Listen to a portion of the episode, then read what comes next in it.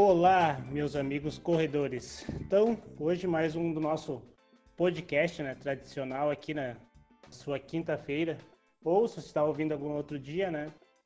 Então, hoje o tema promete, né, é uma coisa bem, bem legal, assim, um assunto que eu gosto bastante. Uh, ele, é, esse assunto é muito importante na corrida, assim, por mais que algumas pessoas acham que não, né? Mas eu diria que ele é 50%, dizer assim. Então, o tema de hoje é treinamento mental, uma mente forte na corrida. Beleza? Então, antes da gente adentrar esse tema, né? Vamos aos nossos patrocinadores que estão sempre junto conosco, né? Nos apoiando uh, nesse nosso podcast aqui. Cada, cada integrante na sua casa, né? De forma segura. Então, quem nos, quem nos ajuda né, bastante é a IORT, Instituto de Ortopedia e Traumatologia. Excelência no tratamento de problemas em todas as áreas da ortopedia e traumatologia. Sigam eles nas redes sociais, arroba iort.sm. Também conosco está Matéria-Prima Suplementos, loja de suplementos alimentares. Também sigam eles nas redes sociais, arroba Matéria-Prima Santa Maria, tudo junto. Outro dos nossos é Bem-Estar Ortopedia e Movimento, disposição para uma vida mais saudável. Siga eles também nas redes sociais, arroba loja. Também conosco a Pulse Cowork, né? Seu espaço de trabalho compartilhado em Santa Maria, arroba Pulse Cowork. Beleza? Então, a nossa tradicional mesa, né? Que nunca falta. Estão aqui eles, os guris. Como é que tá, Felipe? Olá, corredores e corredoras, tudo bem? Sejam bem-vindos a mais um episódio. Também, Nestor. Corredores e amantes da corrida de todo o Brasil, tudo tranquilo? E nosso físio, Fabrício. Bom dia, boa tarde, boa noite, tudo bem com vocês? Então, vamos, vamos começar aqui, vou botar com os guris na conversa. Então, falando sobre uma mente forte na corrida, né? Quem já escuta nossos podcasts há algum tempo atrás sabe que eu falo bastante esse termo, né? Tendo corpo forte também uma mente forte, né? super importante. Então a primeira das nossas perguntas, né, vai começar com, com o Felipe ali, que é a motivação pode ser trabalhada durante a corrida, Felipe. Então depois que dá a largada, depois do treino, depois que tu sai, é, essa motivação ela continua durante durante essa corrida? Cara, eu inicialmente assim para falar sobre, sobre esse tema, eu acho bem importante a gente introduzir ele falando da, das questões da motivação, ela pré, né? Não só durante, durante a corrida. Porque o que tu faz antes de uma prova também vai ser muito importante para que tu consiga permanecer motivado durante ela. E, e essas questões, cara, eu acho bem, bem válido a gente pensar, porque assim, uma das coisas que particularmente eu gosto de usar bastante antes de uma prova é ter uma rotina, ter hábitos que eu gosto de seguir para que eu consiga sempre uh, me manter motivado e saber o que fazer durante o evento. Então, por exemplo, assim, uh, antes de uma prova uh, ou uma, um evento de corrida, eu tenho algumas, algumas procedimentos que eu gosto de, gosto de proceder, né? gosto de, de realizar. Entre eles, por exemplo, o café da manhã, sempre mantenho o mesmo. As músicas que eu escuto logo pela manhã já também, coloco meus fones, escuto minha, as músicas que, que me motivam, que realmente uh, me, me, jogam para cima. E normalmente eu gosto também, eu tenho um livro, que ele não tá aqui comigo agora, mas é um livro que ele fala, ele é o segredo do sucesso. É um pequeno livro, assim. Os guris estão me enxergando por câmera, eu tô fazendo gestos assim, mas vocês que estão escutando apenas o podcast não, né, podem imaginar, é um livro em torno de 8 centímetros, mais ou menos, assim, é um livro muito pequeno, e ele tem um... E ele tem, assim, diversas frases motivacionais. E aí tu abre, assim, uma, uma frase ali e vai ter alguma coisa assim. E aí eu sempre gosto de abrir ele quando tem algum evento, alguma coisa, ou se eu tô meio para baixo, num, num, dia normal, eu gosto de abrir ele antes de sair de casa, tô escutando minha música, leio aquela frase ali, e a partir dali eu começo a mentalizar. Outra coisa que eu gosto de fazer também, uh, antes de um evento, antes de alguma prova, é fazer pequenas meditações. Meditações de um minuto, dois minutos, onde eu simplesmente concentro comigo mesmo e começo a mentalizar aquele dia, mentalizar aquelas, uh, o, que, o que vai acontecer dali para frente. Isso é uma rotina, é um hábito que eu criei, isso faço há muito tempo, desde a época quando eu jogava bola, então ali a partir dos meus 15 anos eu sempre tive esse hábito. E esse livro é até engraçado, eu ganhei ele com 13 para 14 anos, eu ganhei da minha mãe. Eu carrego ele até hoje, onde eu uso isso aí no meu dia a dia. E cara, é, são, eu então acho que tudo que acontece durante a prova, eu já mentalizei ela muitas vezes antes, tipo, desde o percurso, desde as dificuldades que vai ter nela. Então, como eu vou me motivar durante o evento, durante a prova, eu também vou fazer isso, eu já vou ter feito isso antes. Então, simplesmente eu só vou reforçando algumas coisas durante a corrida. E eu acho sim muito, muito válido tu ter estratégias para ti. Agora eu vou dizer que qual estratégia vai ser a melhor, né? Cada, cada pessoa vai se adaptar de uma forma. E acho que depois a gente pode conversar um pouco sobre isso. Mas eu acredito muito nessa questão. Acho que a motivação ela começa antes, desde um procedimento que a gente usa, e ela permanece depois. E aí, esse depois, durante a prova, no caso, são métodos que a gente pode utilizar, né? Eu gosto de utilizar bastante a questão de ir pensando na prova por partes, ir mentalizando por que, que eu estou ali, qual o motivo de estar nesse momento aqui realizando esse evento, e né, a partir dali, então, a partir das, dos meus quereres, eu poder, então, me motivar, ter essa motivação intrínseca é. em mim para poder realizar esse evento. Então, acho que é muito válido a pessoa sempre buscar o que motiva ela, tá vivenciando essa, esse momento, tá ali com aquelas pessoas, em vez de estar em casa, quem sabe, com os pés para cima, no sofá, tomando uma cerveja ou comendo uma pizza. Mas não, acordou cedo e foi correr com, com os é amigos, com, com assessoria aí. Uma, uma coisa que, que eu já ouvi de, de ti, já ouvi também de, de outras pessoas que correm, assim, que, que não deixa de ser uma motivação que acontece durante a corrida, né? É, principalmente em provas, assim, de, de tu ter alguma pessoa na tua frente e tu mirar nela e ficar, ficar, ficar mentalizando que tu vai tentar alcançar ela, né? Ou então isso é uma forma de, de tu se motivar a tentar manter o ritmo ali, ou quem sabe até aumentar, né? Então, essa partezinha eu achei bem interessante, que eu já, já ouvi tu falar e também outras pessoas também já me relataram isso daí, né? Verdade. Isso é uma das coisas que eu gosto de fazer, por exemplo, durante um, uma determinada. Porque normalmente eu gosto de planejar a prova e pensar, por exemplo, ah, determinados. Dist... Não, vamos pensar no 21 km, por exemplo, 21 km de Santa Cruz, vamos dizer que foi acho, a última meia maratona que eu fiz. Então, uh, eu gostava de mentalizar durante a prova, durante o percurso, qual o ritmo que eu ia estar tá, ia tá impondo. E aí, por exemplo, de acordo com aquele ritmo determinado ali no quilômetro 10, eu lembro que eu queria estar tá correndo na casa ali de 4,5, 4,10 por quilômetro. E eu vi que naquele ritmo eu poderia pegar, uh, alcançar um corredor que estava mais à frente. Então, eu, como eu ia permanecer naquele ritmo por pelo menos 3 km, que era o meu planejado, eu fiquei mentalizando que dentro daqueles 3 km correndo naquele ritmo, eu ia conseguir alcançar aquela, aquele corredor.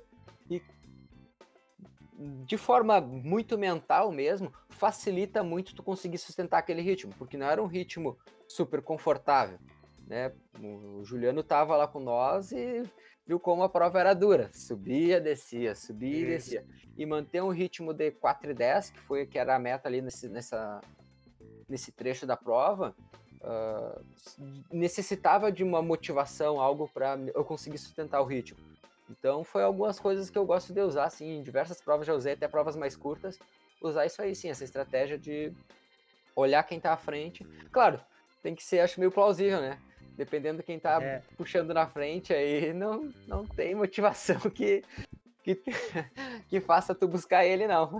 É, é a motivação só... tem que estar tá tá baseado aí no negócio que realmente é possível de alcançar, né? Não adianta também a gente estar tá mirando lá no quem tá em primeiro, tá num ritmo muito acima e que a gente não vai conseguir buscar mesmo. E aí só vai acabar se frustrando e vai de baixar a motivação.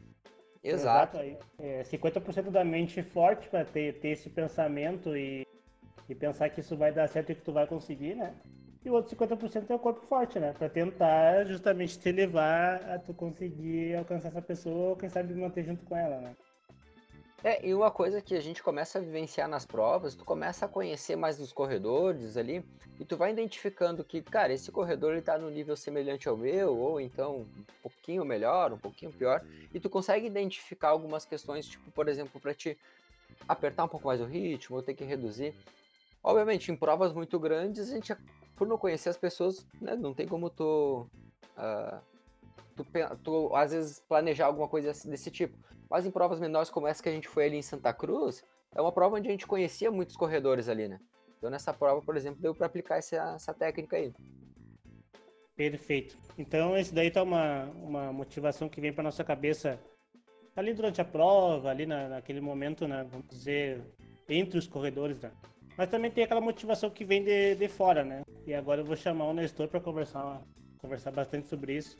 Que ele é um cara que vive bastante na pista, né? E diferente de quando a gente corre na rua, geralmente na rua não tem tanta, vamos dizer, plateia, assim, né? Mais é na linha da chegada mesmo, então quando tu sai e quando tu, tu chega.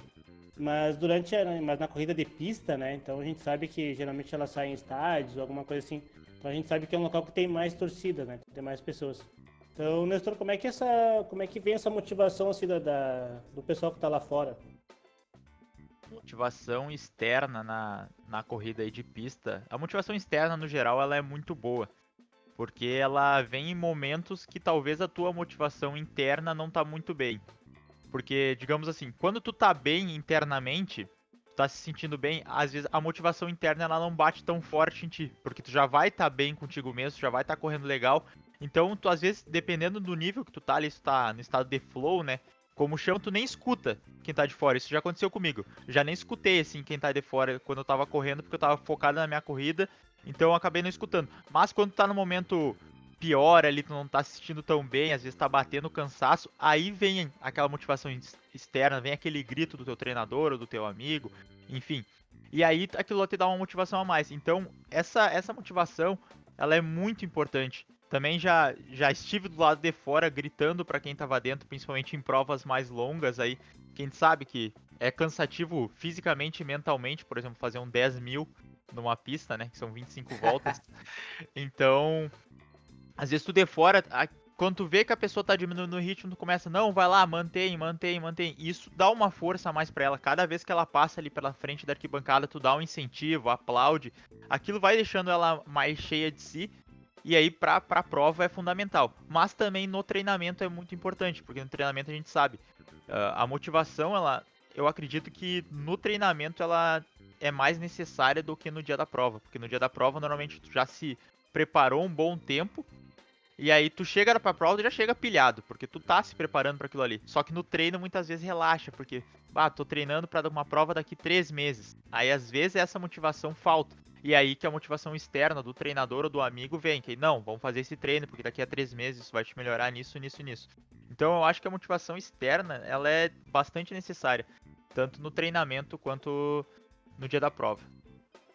Uh, e eu tenho uma dúvida, é, no, no teu caso, normalmente quando a gente corre na rua, normalmente as motivações vêm só positivas, tá?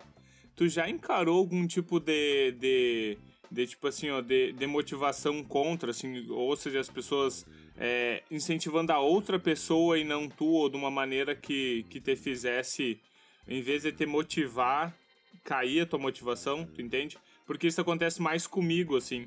Normalmente é difícil vir motivação no meu esporte em favor, normalmente é contra. Então também é um tipo de concentração, né? Porque do mesmo jeito que tu tem que uh, te limitar em, em, se concentrar a ponto de tu não ouvir, isso é para bom e isso é para ruim, né? Então, tu, tu, tu, tu, consegue fazer esse discernimento na prova, assim? Ah, então, ah, isso acho que vai bastante individual de cada um. Uh, a gente não vê muitas pessoas uh, motivando contra, né? Tipo, uh, nos esportes coletivos tem mais isso. Acredito que na corrida, no atletismo em si, no geral, não tem isso tanto de tentar diminuir o outro, e sim Claro, vão ter pessoas que vão estar motivando outras pessoas, né? Um, um teu adversário no momento da prova. Mas, por exemplo, eu encaro isso de forma positiva. Porque se tem alguém incentivando ele, eu vou querer mostrar para aquelas pessoas que eu vou ser melhor. Então eu vou tentar dar o meu máximo. Mas isso acho que varia muito de pessoa para pessoa. Porque pode ter pessoa que não se sinta tão bem, né? Com a motivação, bah, não tem ninguém me apoiando. É ruim também não ter ninguém te apoiando. Mas se tem alguém apoiando o outro e tem alguém te apoiando, eu acho que meio que acaba dando elas por elas e vai mais como tu lida com o teu próprio adversário, como tu lida realmente com a questão da competitividade. Mas de, de enfrentar a motivação contra, assim, que realmente alguma pessoa falando, uh, coisas depreciativas diretamente para uma pessoa, eu nunca, nunca vi nenhuma prova que eu participei. É, na corrida mais de rua que a gente tá, a gente não encontra isso aí. Pelo menos eu nunca encontrei. Encontrou alguma coisa, Felipe? Alguém, alguém dizendo, vai, tu não vai conseguir. Na não, corrida, pelo contrário. pelo contrário, até normalmente a gente vê o pessoal, independente da, da cidade, enfim, o pessoal sempre abraça bastante, né? Todas as corridas que a gente vai. Uma prova que a gente é tem muito de, legal. A, a é, população uma... como um todo, eu acho muito, muito bacana essa questão. O pessoal vai para pra frente da casa, uh, grita, comemora, as crianças correm junto. Eu achei muito legal, foi na maratona do, maratona do vinho. Eu tava no quilômetro. Eu tava fechando quase a prova, acho que faltava ali. Eram 44 quilômetros, né? Eu tava fechando Isso. do quarteto, acho que eu tava fechando no quilômetro 39, mais ou menos, eu já tava. E aí eu passei na frente de uma casa, assim, e. Aí tinha uma subida logo à frente, assim, gigantesca. E uma subida de pedra, assim, bastante pedra na, ao longo dela. E aí um gurizinho veio do meu lado, assim, começou a correr. Começou a correr do meu lado, ele correu uns 200 metros. Aí ele cansou e disse, nossa tio, como tu corre rápido. e isso, cara, naquele momento, assim, foi, poxa, deu uma motivação gigantesca, é. porque aquela criança, assim, correndo do teu lado e feliz, alegre naquele momento, onde se tu olhasse para qualquer semblante de outro corredor, tu só via tristeza naquele momento, né? De dor, Tristeza, cansaço, cansaço dor. e naquele momento o sorriso daquela criança foi muito legal. Então, são coisas pequenas. Teve também na, maratona, na prova de Porto Alegre, eu tava na meia maratona ano passado, e aí uma guriazinha tava com uma plaquinha, bata aqui, baixe seu pace. Eu já tinha visto em algumas redes sociais Isso. provas uh, no exterior, de, enfim, em outras maratonas, eu nunca tinha visto aqui no Brasil, foi a primeira vez que eu passei. E foi muito legal, porque foi ali pelo quilômetro 2 ou 3, mas lá no quilômetro 15 eu lembro que eu passei por um corredor e ele tava falando sobre essa guriazinha ainda. Então. tem um é detalhe, é... ela, ela era do 2 ali, mas depois quando tu voltava dos 42, ela era do 39. Ah, é, então, bacana, bacana. É. é Como eu não passei pelos 39, né? Eu fiquei nos 21. Mas outra coisa também que eu achei bem legal foi na, na própria as provas de praia. Acontece isso bastante, né? Porque na pra, as corridas de praia, tu tá passando ali e as pessoas estão no seu momento de lazer ali, né? Então as crianças estão brincando, as pessoas estão tomando sol ou alguma coisa, ou sei lá, jogando vôlei, alguma coisa assim. E essa questão das crianças também é bem importante, porque as crianças geralmente estão correndo, e aí tu passa correndo ali, que, que é o local da prova, eles também correm junto, eles têm incentivo, às vezes as pessoas levantam assim e batem palmas. Então essa Exato. questão da motivação assim é bem. Eu que eu mais senti motivação foi essa corrida na praia assim mesmo. De assim, várias pessoas levantando e aplaudindo assim. Ainda mais quando faltava pouco tempo. Né? É, a corrida em si, eu acho que ela é muito motivadora por si só, só falar em é. corrida. Porque tu tá correndo ali, embora seja uma prova que tu compete contra as outras pessoas, a competição principal é, é contigo mesmo, né? Que tu, tu quer se superar em cada prova. Então, todo mundo que corre acaba entendendo isso. E quando tá correndo, as pessoas elas te incentivam a correr, porque sabe que aquilo ali é uma superação pessoal.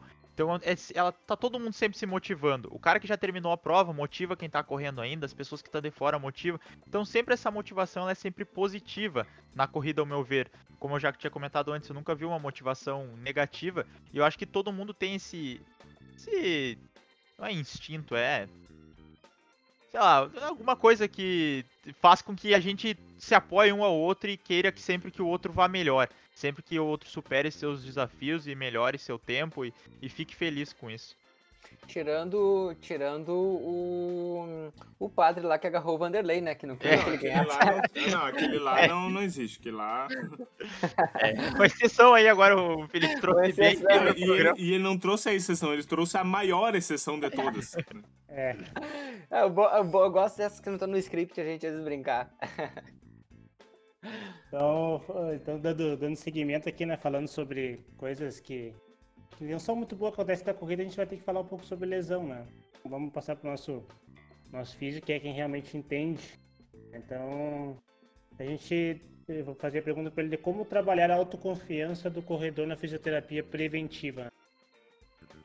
Uh, então, eu, eu, acho que eu acho esse tema muito importante, que principalmente a gente não para muito para pensar isso uh, a não ser agindo na prática, assim. É uma coisa que ela fica meio implícita quando tu tá na físio e lidando com o atleta, porque normalmente quem tá na físio já está num. já, já tem a autoconfiança um pouco mais abalada por si só por tu estar na físio, né? Então a gente, a, a gente vê muito na prática a pessoa que não gosta de ir na físio porque acredita que indo na físio significa que ela tá mal. Né? Significa que a pessoa está mal a pessoa ou ela, ela regrediu. Então, normalmente a físio é sinônimo de, de, de lesão. E a gente sabe que não é bem assim que funciona, né? Porque a gente tem a fisioterapia preventiva que ela não tá ligada com, com a lesão específica, né? Uh, então isso vai de um trabalho, principalmente de educação, né, da, da, dos corredores, de entender que a físio realmente ela tem essa parte da lesão, mas ela tem a parte que, que teoricamente ela, ela vai a favor da tua autoconfiança, né? Que é te melhorar, te deixar mais preparado, principalmente para o próximo treino, que é aquela questão do recovery, por exemplo. Então, o recovery nada mais dá que te dá uma confiança para que faça o teu treino melhor. Então é diferente de tu tá lá cansado no próximo treino e tu sabe que teu treino não vai render tanto, então tu já sai para treinar já sabendo que ele não vai render da maneira ideal.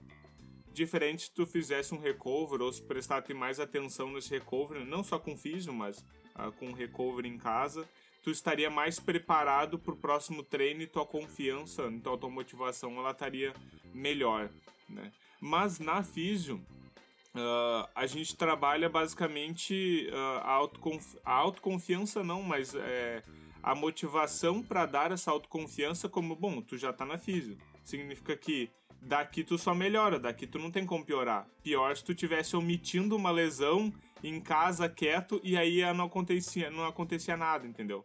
Então, tipo, normalmente falar é tipo assumir uma lesão, entender o nível que tu está com o teu problema é com certeza o primeiro passo para te curar e aí sim estar mais preparado, né? Então é, é isso que, que, que a gente tenta trabalhar na físio. Mas realmente não é uma coisa que a gente fica pensando para agir. Normalmente essa é uma coisa mais prática mesmo que uh, a gente aplica, mas a gente não pensa em aplicar, né? É, eu vejo a fisioterapia, essa preventiva, né? Ela dá mais uma autoconfiança pro atleta, assim, para ele deixa ele mais alerta, né? Tipo, mais alerta, preparado porque o que pode vir a acontecer de risco na frente, né? Então eu vejo essa a fisioterapia preventiva muito importante. Os guris têm é, mais quanto, quanto mais tu conseguir dominar a tua situação, Uh, entender como é que é o teu corpo, entender ah, o que, que eu tô fazendo, que lesão que pode aparecer, a carga do treino que eu tô fazendo, o limite que eu tô fazendo, tudo isso vai te gerando uma confiança sobre, sobre ti mesmo que vai necessariamente é, acabar sendo aplicada no teu treino e na tua melhora e na tua evolução. Então, quanto mais tu se conhecer, mais confiante tu vai ficar daquilo que tu tá fazendo, porque tu tem ciência daquilo que tu tá fazendo. Eu acho bem válido essa questão do autoconhecimento que tu falou, Fabrício, porque o autoconhecimento ele permite a pessoas dar feedbacks mais precisos também, né? E esse feedback é importantíssimo. No meu ver, assim, uma das principais, além das variáveis que a gente colhe ali do treinamento, das avaliações, o feedback da pessoa é importantíssimo. Uh, quanto sempre quando ela jogar o mais limpo possível uh, com o treinador, com o físio, vai permitir que a gente faça essa personalização ali do treinamento de forma mais precisa ainda, né? Porque esse feedback dele é o que ele realmente está sentindo na prática. É, às vezes isso, isso, conta tanto quanto as variáveis que a gente colhe lá do, do, do treinamento dele.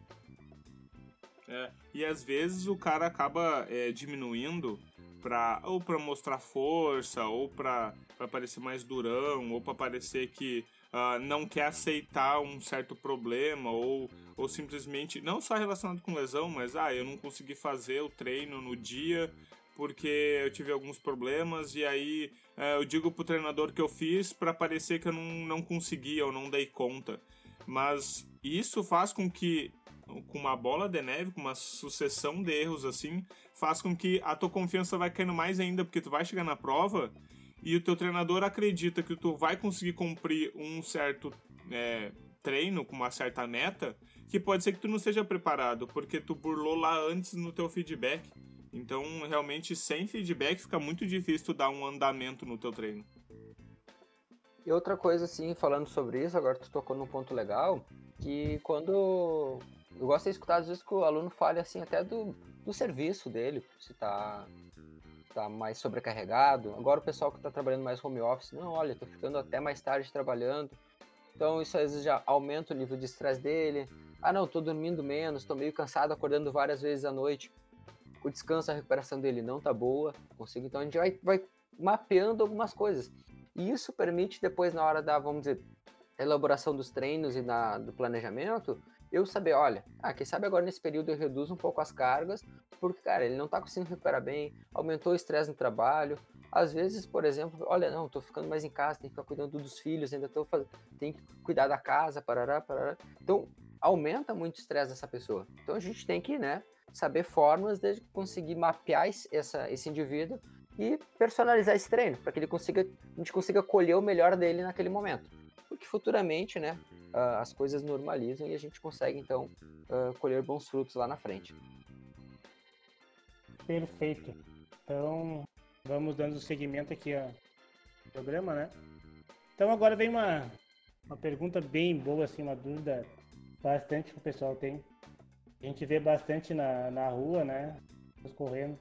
Então, vou perguntar para o Nestor aqui: correr escutando música pode alterar a concentração do corredor? Essa, essa resposta aí é uma resposta clássica aí, que é depende, né? Porque tem, tem momentos e pessoas que ao escutarem música se sentem mais motivadas a correr e conseguem executar. Por exemplo, está botando uma música que gosta muito, a pessoa vai aumentar o, o, ritmo de corrida dela, vai se sentir bem, vai estar tá prestando atenção na música e às vezes não vai prestar atenção no ritmo de corrida e vai estar tá cumprindo o ritmo ok, porque tu vai estar tá na música e vai estar tá no flow da música. E tem vezes que a música vai desconcentrar, porque ela vai estar tá escutando uma música que ela gosta muito, ela vai deixar de prestar atenção na corrida dela e a corrida vai cair. Então não tem como dar uma, uma resposta exata, é realmente depende. Aí vai ter que ver com o treinador, sempre esse trabalho conjunto, né, de atleta-treinador, que se para determinado treino, ó, tu não vai poder escutar música nesse treino porque a gente quer que tu se concentre no treino, tu precisa fazer nesse pace, concentra na técnica de corrida, tu não pode escutar música.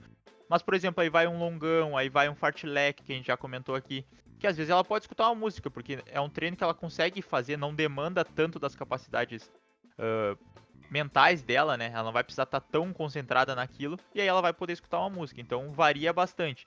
Mas via de regra, não tem via de regra, na real, porque vai depender muito do, da pessoa e do momento que ela tá. Às vezes a mesma música ela escuta em momentos diferentes e vai uh, alterar ela de, de, formas diferentes. Então, se é num dia que ela tá muito feliz, ela escuta a música, fica mais feliz. Aí, se ela tá num dia mais para baixo, ela escuta a música e se sente mais para baixo ainda, porque a música era uma coisa boa e aí ela não lembra, então varia bastante. É, tem uma coisa interessante da música, por exemplo, que a gente tem que cuidar um pouco da, do BPM da música também, né?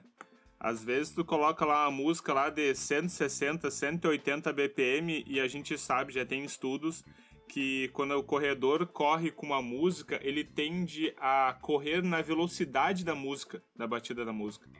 Então, dá uma cuidada, às vezes tu tá, tu tá fazendo um treino que teoricamente o pace não é tão, não é tão baixo, né? Tu, tu tá correndo uma velocidade um pouco mais lenta e tu tá ouvindo uma música muito rápida, tu tende a acelerar bastante a, a tua velocidade ali, porque a nossa tendência é, é tentar entrar no ritmo da música. Né? Então, realmente, se tu tá num, num treino onde tu tem que ser preciso no teu tempo, o ideal é tu não usar música. Ou existe várias playlists na, na, no Spotify que o nome da playlist é o BPM, né? Então, tipo, se a música 180 BPM, a música 100 BPM, música tem assim na, no Spotify. Uh, e aí tu adapta realmente a ouvir músicas só naquela tua meta, Porém, ela pode te dar um feedback meio errado, porque como tu tem que saber qual é a tua velocidade, tu tem que ter esse conhecimento, usar a música pode te induzir a entrar num, num, num fluxo sem ter a consciência da velocidade que tu tá tendo. Né? Então, realmente, tem treinos que não é muito ideal usar música, não. Até porque é, te privar de escutar o barulho que tu corre também evita, é, vai fazer com que, por exemplo, se ah, tu não sabe se tu tá pisando forte demais, tu não tá absorvendo a carga do jeito certo. No... Então a música realmente ela tem que ser usada em alguns momentos, né? Eu acho que em todos os momentos não é o ideal. Sobre, sobre essa questão, uh, eu, eu, normalmente já tive alguns alunos ali que tinham o hábito de usar. Tinha uma aluna até que era bem engraçada, ela gostava de usar músicas que ela não gostava de eu escutar, na verdade. Entendeu? Por exemplo, ela gostava de botar uma música para correr que ela não era, vamos dizer, do, do hábito dela. É uma música, tipo. Ela, um ela corria com raiva. É, mais ou menos isso. Ela, por exemplo, ela escutava uh, sertanejo, ela botava um funk, por exemplo. Ou ela odiava funk e botava um funk para correr. Um exemplo. De motivação. Tá? A raiva. Motivação mas reversa. Mas aquilo ela se sentia bem, tá? Só que uma das coisas que, por exemplo, eu, eu gosto de salientar sempre o pessoal que gosta de correr com música é principalmente evitar de correr com, com fones na rua. Por causa do, uh, do cuidado com o trânsito. É uma das coisas que eu peço que a pessoa sempre escute os carros, porque a gente vive hoje em dia, né? Santa Maria, que é a nossa realidade aqui dos alunos presenciais, é uma cidade que está bem movimentada. Então, tu correr num fluxo de trânsito muito grande e tu não escutar o som dos carros, não ter essa percepção, tu perde um sentido que é muito importante, que é, o, que é da audição ali, né? Para para tua segurança. Então é um dos pontos que eu gosto de falar. Sobre a questão de ritmo, realmente, isso é uma das coisas que eu já falei com vários alunos também, por exemplo, em treinos que eu preciso que a pessoa trabalhe velocidade, eu preciso que ela escute quando eu estou falando, por exemplo, aumenta ritmo, aí para essa passada, bora, vamos lá. Então esse tipo de comando, eu preciso que a pessoa esteja me escutando. Então nesses treinos eu dou preferência que a pessoa não use fone. Mas fica também, em outros treinos mais livres, treinos que é um regenerativo, um treino que tem que sair só para rodar, não tem por que não usar, né? Fica muito ao critério da pessoa. Como via de regra, como se a pessoa se sente bem ou não. Fica, deixo bem o critério dela. Mas eu peço sempre em situações, por exemplo, tá rodando na cidade onde tem fluxos de carro, cuidado, cuidado. É para tua segurança mesmo. É, eu, eu indico a andar de, de correr com fone assim, em, em, pouquíssimos casos assim de, sei lá, relacionado à motivação. Porque é bom tu, o Felipe falou essa questão dos carros, é bem importante, né? Tu tá com, tu tá com, tá ouvindo o que tá acontecendo, então é um sentido a mais que tu ganha na corrida, né? Então tu tá ouvindo as outras coisas, as, se é uma prova tu tá ouvindo os corredores. E uma coisa também que eu acho muito importante é tu ouvir o teu, o teu passo. Né? que às vezes ali o marca passo é quando tu consegue marcar o ritmo. Então, às vezes, tu, tu tá tão tá tão com fone ali de ouvido, até tu tá numa música mais alta, e quando vê tá passado e teu ritmo já diminuiu. Então tu não tem tanto aquele eh, aquele feedback, tu perde um sentido, né? Então assim, eu indico a rodar de fones assim, em treinos bem leves assim, em lugares pista, alguma coisa assim que é mais monótono. As pessoas sempre me perguntam o que, que eu acho sobre, né? E eu disse, tipo, se a música aumenta a performance, ou tá, ou funciona. Eu sempre digo para elas uma coisa assim, ó, o dia que um corredor vencer uma maratona, meia maratona ou 10 km de fone, eu prometo que eu corro de fone. eu nunca vi ele chegar de fone, ele sempre chega sem fone. então é, é, a, é a prova de que a, que a música ela, ela não tipo, na prova ela não tem como aumentar assim a concentração, mas claro, em alguns motivos pode ser que ela aumente, em alguns tipos de corrida. Mas em relação à prova, assim, eu não, não indicaria. É, Os casos isso... ali do, do período de treinamento, né? Porque, por exemplo, isso, períodos é. mais competitivos, o ideal é que ela não escute música que ela já vá se preparando para a prova, mas um período de base, talvez o uso da música, dependendo do treino, seja mais seja melhor utilizado no período de base do que no período competitivo.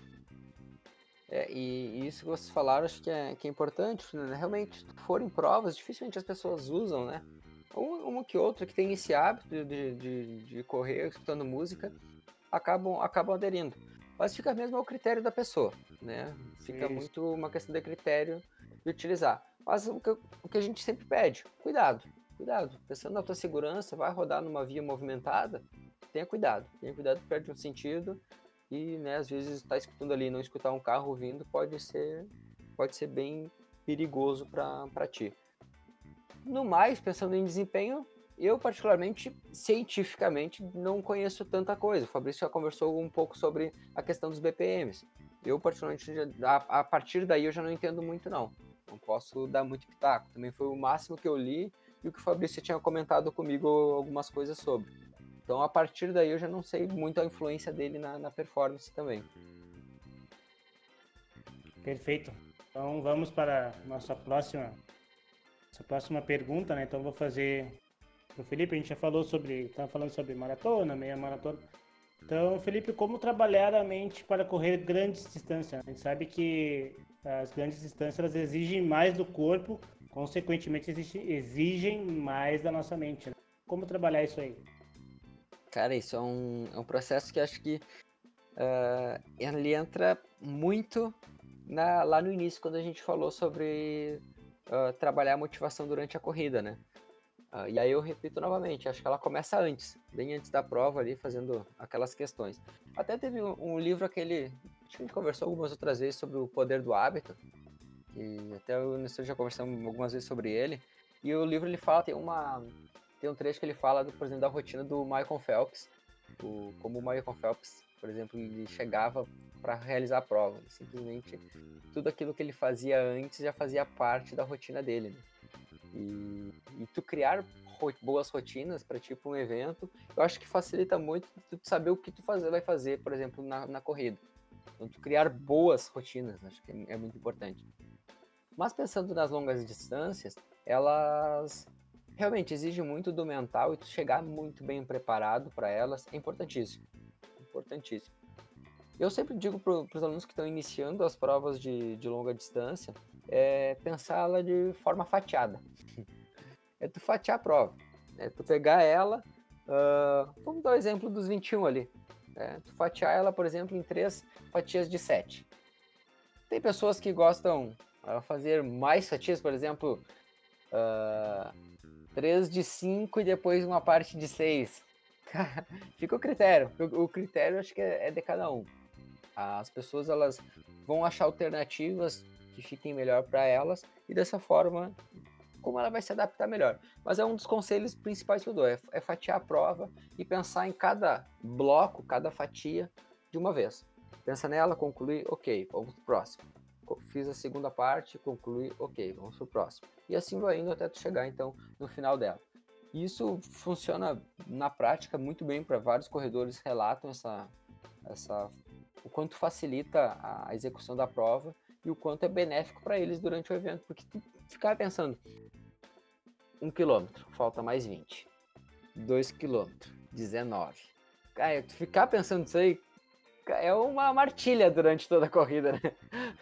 vai ficar se sacrificando durante toda ela. E nos 42 eu não, não vejo diferente. Também sempre, a, todas as pessoas que eu já conversei e já, que já orientei também na preparação foi isso.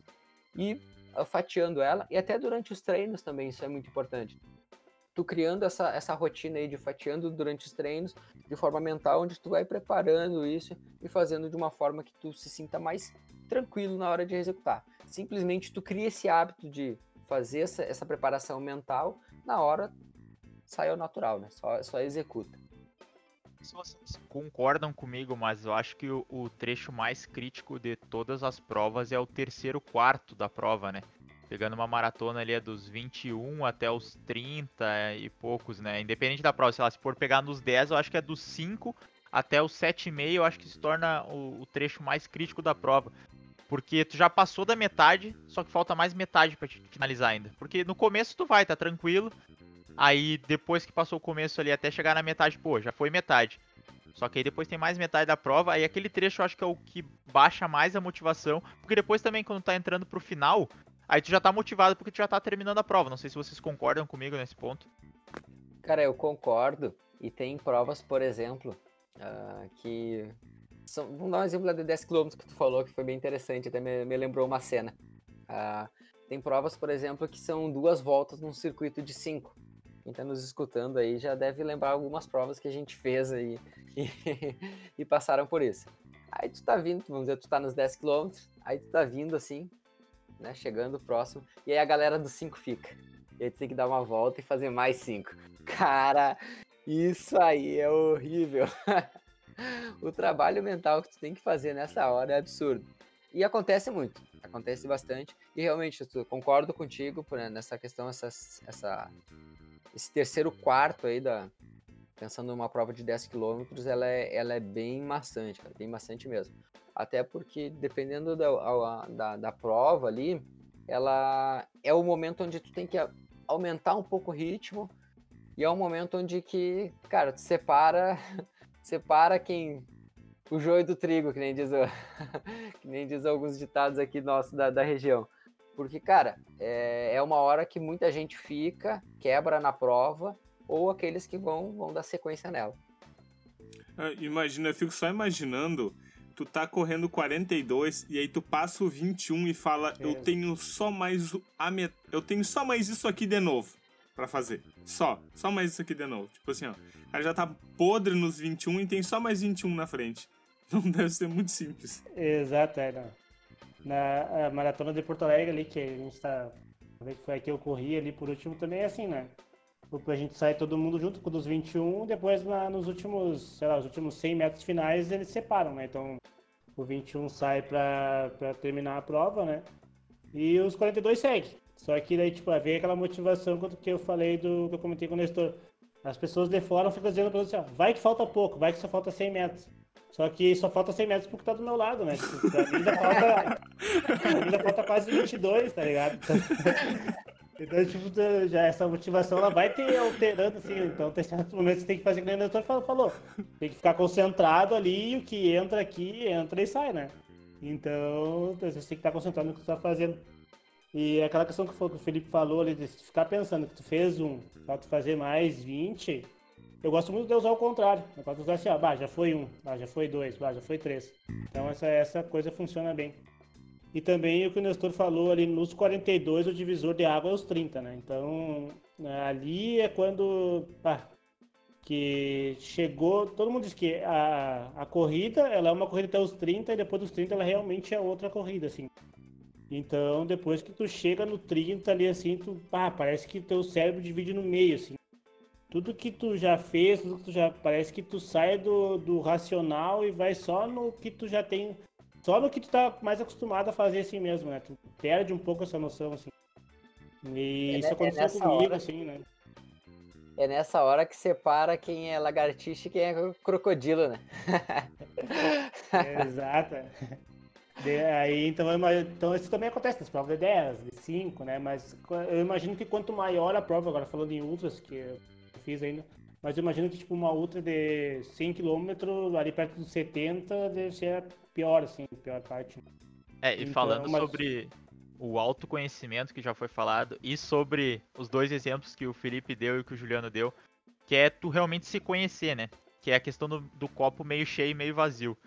Às vezes, depende pra ti vai funcionar melhor. Já corri um quilômetro, já corri dois quilômetros, já corri três quilômetros, e aí tu vai se sentindo melhor.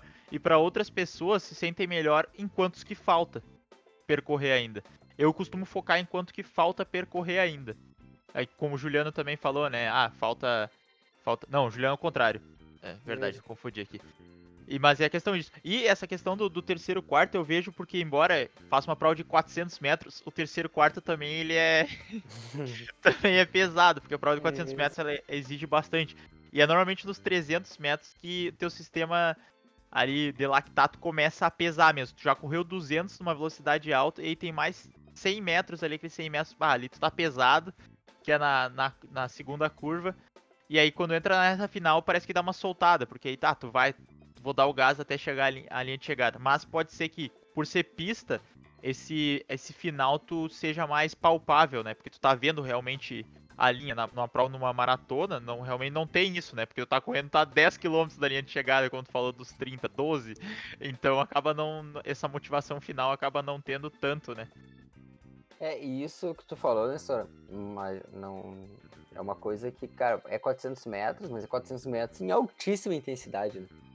Então, é. realmente, a parte motivacional exige. Só que ela é uma motivação onde ela, ela perdura por um tempo menor, né? Tu, alguns segundos tem que se manter com uma motivação elevada para que tu consiga, vamos dizer, suportar aquela intensidade que é altíssima. É, realmente, a sensação é, ela é horrível.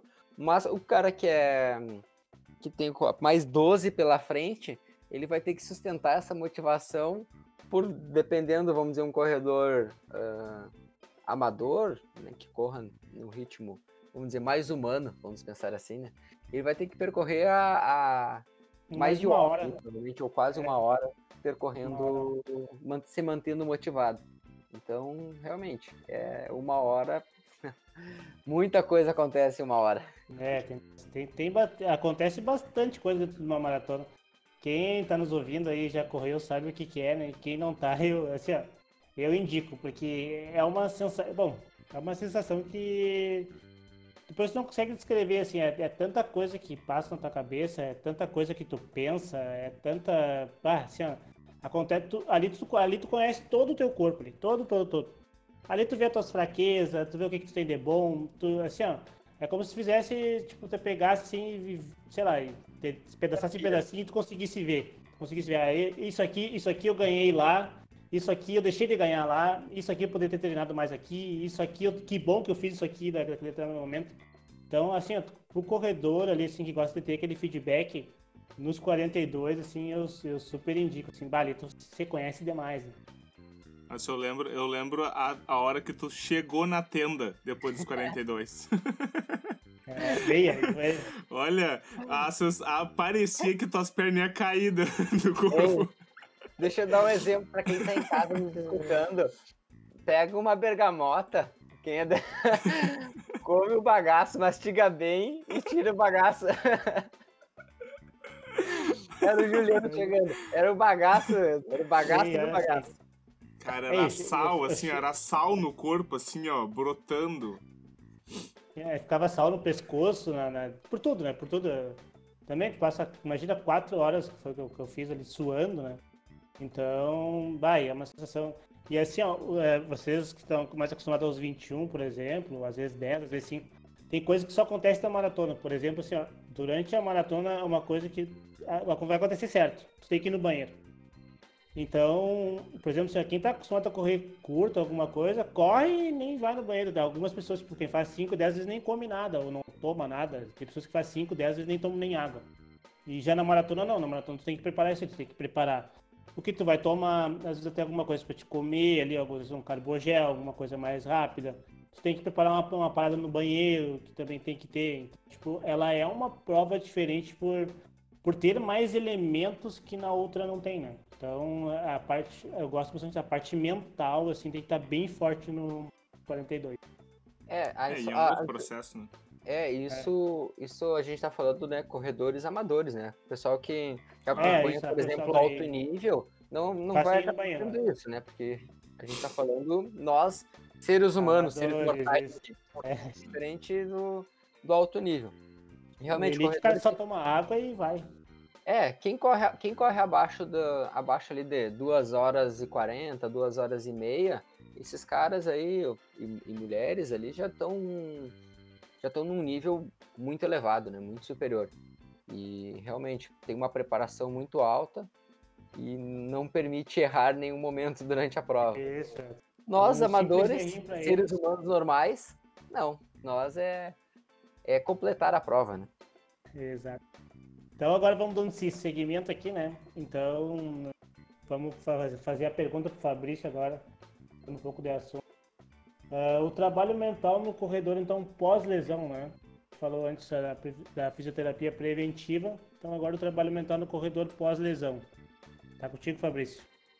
Pô, esse tema é um tema bem, bem, bem interessante da gente abordar, porque ele dita muito o processo de recuperação, principalmente entre uh, realmente uh, tratou e o retorno à especificidade, né?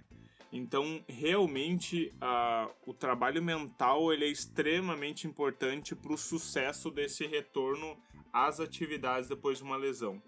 Obviamente, ela vai de depender da gravidade da lesão e se, principalmente, se o indivíduo ele ficou é, afastado totalmente dessa, da, da corrida, né? Uh, não é uma coisa que eu gosto de trabalhar, eu não gosto de tirar a pessoa totalmente da, da, da atividade. Uh, é, obviamente isso vai depender da, da gravidade, né?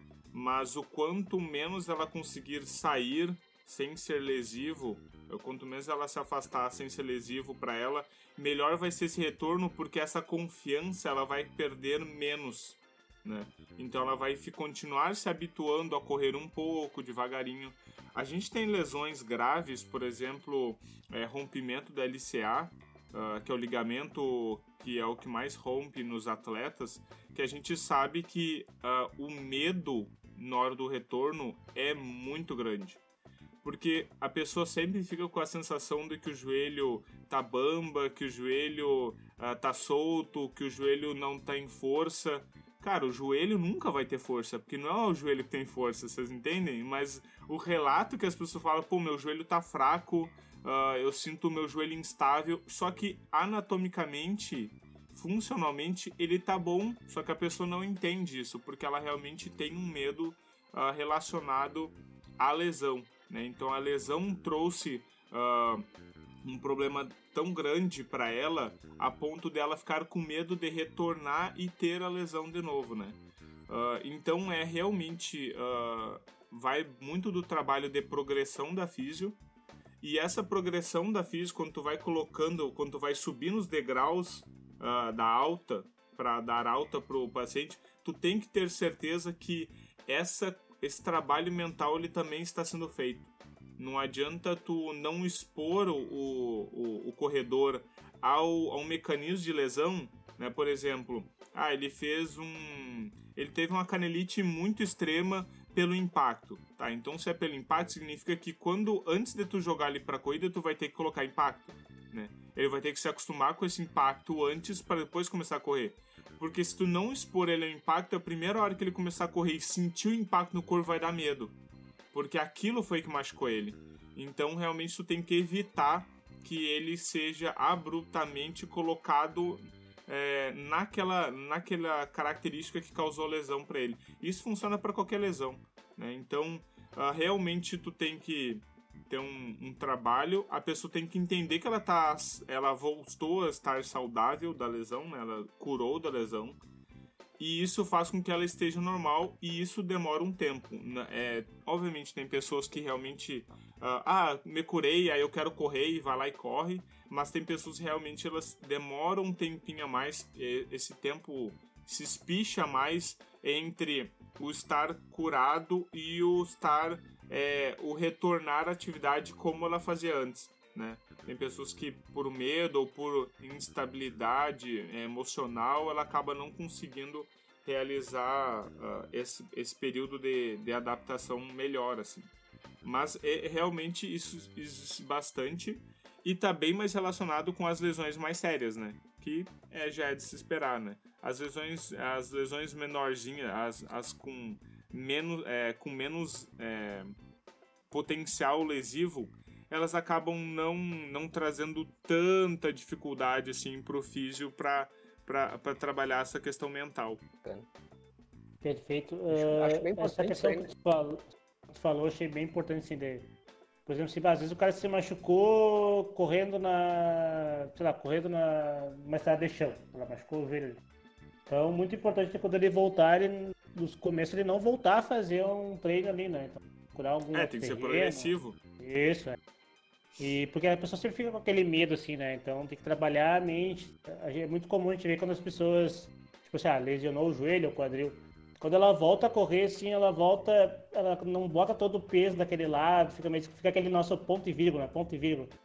Quem tá vendo vai ver que a pessoa pisa de um lado, outro menos, um lado, outro menos, né?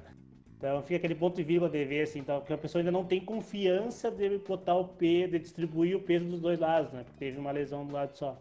Então eu acho muito importante trabalhar também mentalmente essa questão de, de depois que a pessoa voltar a correr, né? Trabalhar bastante a mente esquisito. Bacana. Daí o. Gente, a corrida é um esporte lindo, maravilhoso, né? Que nem pra gente ser os. Uh, por trabalhar, a gente gosta muito do esporte. Mas ele apresenta sim alguns riscos. E saber lidar com eles é importante. Uh, e o retorno ao esporte precisa assim de, de um profissional onde ele saiba te orientar e dessa forma tu conseguir retornar com mais segurança. Então, esse o pós-lesão, como o Fabrício falou aí, é, é, importantíssimo. E é um tema que acho que daria só um podcast pra falar só de pós-lesão, né? É. Falar sobre é por, fobia, é, falar é porque Desde, é que desde a lesão, é, é todo o trabalho de lesão, de recuperação, mais o trabalho de adaptação do como ele está agora até a, a função dele e questão mental, física, e aí isso varia de lesão para lesão, então realmente é, é bastante coisa. É, é, daria nós fazer só um podcast só falar disso. Mas, né, então esse aqui a gente já tá chegando, tá indo pra parte final, assim. Eu também não vou me estender muito agora, porque eu sei que o pessoal tá louco pra ouvir agora, um nosso momento marcante, assim, sei que todo mundo tá, tá só, tava só esperando esse momento. Quem já tá nos ouvindo já sabe que momento é esse, né? Que agora é o momento é a frase do Nestor, né? Então, tá contigo. Hoje a frase ela é adaptada um, de um livro aí. Um livro de Essa ficção. frase merecia uma trilha, né? Nossa edição, por favor, vou ter que botar uma trilhazinha assim, né? Que merece, né? É adaptado do livro aí Clã dos Magos, é um livro de ficção. E ela diz mais ou menos assim: exercícios mentais são tão importantes quanto exercícios físicos. Pois se tu negligencia a mente, tu também vai estar tá negligenciando o corpo, e vice-versa. Então, o teu corpo ele é um só, não tem essa diferenciação entre mente e corpo, né? Entre mente, uh, mente e físico, digamos assim. Então, tu tem que trabalhar os dois em harmonia para que tu consiga ficar em harmonia e aí melhorar em qualquer aspecto da tua vida. Ei, o cara é uma enciclopédia. o cara é uma enciclopédia. É... Muito, muito bom. Então era isso, gente. Uh, considerações, considerações finais aí, nossa grande frase do, do Nestor para você aproveitar a semana, pensar bem. Uh, o podcast foi, creio eu que foi muito bom. Assim, a gente conseguiu atingir bastantes pontos. O pessoal tem bastante dúvida, né? E eu gostaria de ouvir as considerações finais dos guris agora. Olha, eu particularmente gosto muito desse tema. Seriam coisas que a gente pode falar muito sobre motivação intrínseca, extrínseca, e sobre principalmente em prova, como a gente vivencia nas provas em si, né? Obviamente a gente não não, não estamos né, fazendo a função de um psicólogo, a gente pelo contrário, a gente simplesmente é um trabalho que a gente realiza com os alunos do dia a dia. Né? Tanto que alguma trabalhos mais aprofundados a gente sempre aconselha assim o trabalho com, com um profissional. Mas a, a, ideia é essa, a ideia é falar um pouco da vivência, um pouco do que a gente uh, tá no nosso dia a dia com os alunos e até mesmo na nossa prática de como atletas amadores, poder trazer para o pessoal. E espero que ajude, espero que vocês criem as rotinas de vocês, criem os hábitos de vocês, criem as, uh, o que motiva vocês e sempre saibam por que eu estou aqui fazendo o que eu estou fazendo hoje. É, tenham isso em mente. Isso é muito importante para a gente dar sentido e ter clareza nas nossas vidas. Eu muito obrigado, pessoal. Uh, realmente, esse tema é muito interessante porque a gente ainda tem um certo preconceito quando a gente vai falar de mental, né? Então, ainda mais no esporte, onde a gente sempre pensa em, ah, eu tenho que ser eficiente, eu sou forte porque eu sou, porque eu faço esporte, e a gente acaba é, diminuindo um pouco essa parte do mental e falar sobre. Então, realmente uh, é importante tu falar sobre, tu, tu mostrar fraqueza, não tem problema, todo mundo tem, tem, tem suas fraquezas, não só no esporte, mas também na parte mental.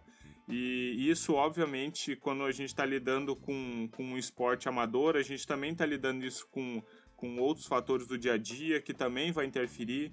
Então, sempre uh, sempre ficar alerta, pensando sobre, ah, por que, que eu tô, por que, que eu tô assim, por que, que não rendeu. Uh, e isso vai também pensado mental, tá? Então, realmente, esse, esse tema ele é muito importante e tem que ser levado a sério tanto para pensar, quanto para conversar, quanto para não guardar coisas para si, que realmente isso vai influenciar bastante, não só no teu esporte, mas na tua vida uh, to toda, assim. É, tão importante aí quanto o treinamento físico e a motivação é a hidratação, né? Porque teu corpo falta água, tu não vai render tanto fisicamente quanto mentalmente. É a dor de cabeça que tu sente aí volta e meia pode ser falta de água. É, Então, lembra sempre hidratação caminhando junto com o treinamento e com a motivação. Isso aí. perfeito. Grátis, né? Exato. Então, Água che- é vida. Exato. Chegamos a, então a mais um final do nosso podcast com o apoio dos nossos patrocinadores Iort, Matéria Prima Santa Maria, Loja Bem Store e Pulse Cowork. Então tá, gurizes, muito obrigado por, por tudo e até a próxima. Valeu, gente. Valeu, pessoal. Vai. Até mais. Se cuidem. Pratiquem meditação. Bebam água. E não se machuquem.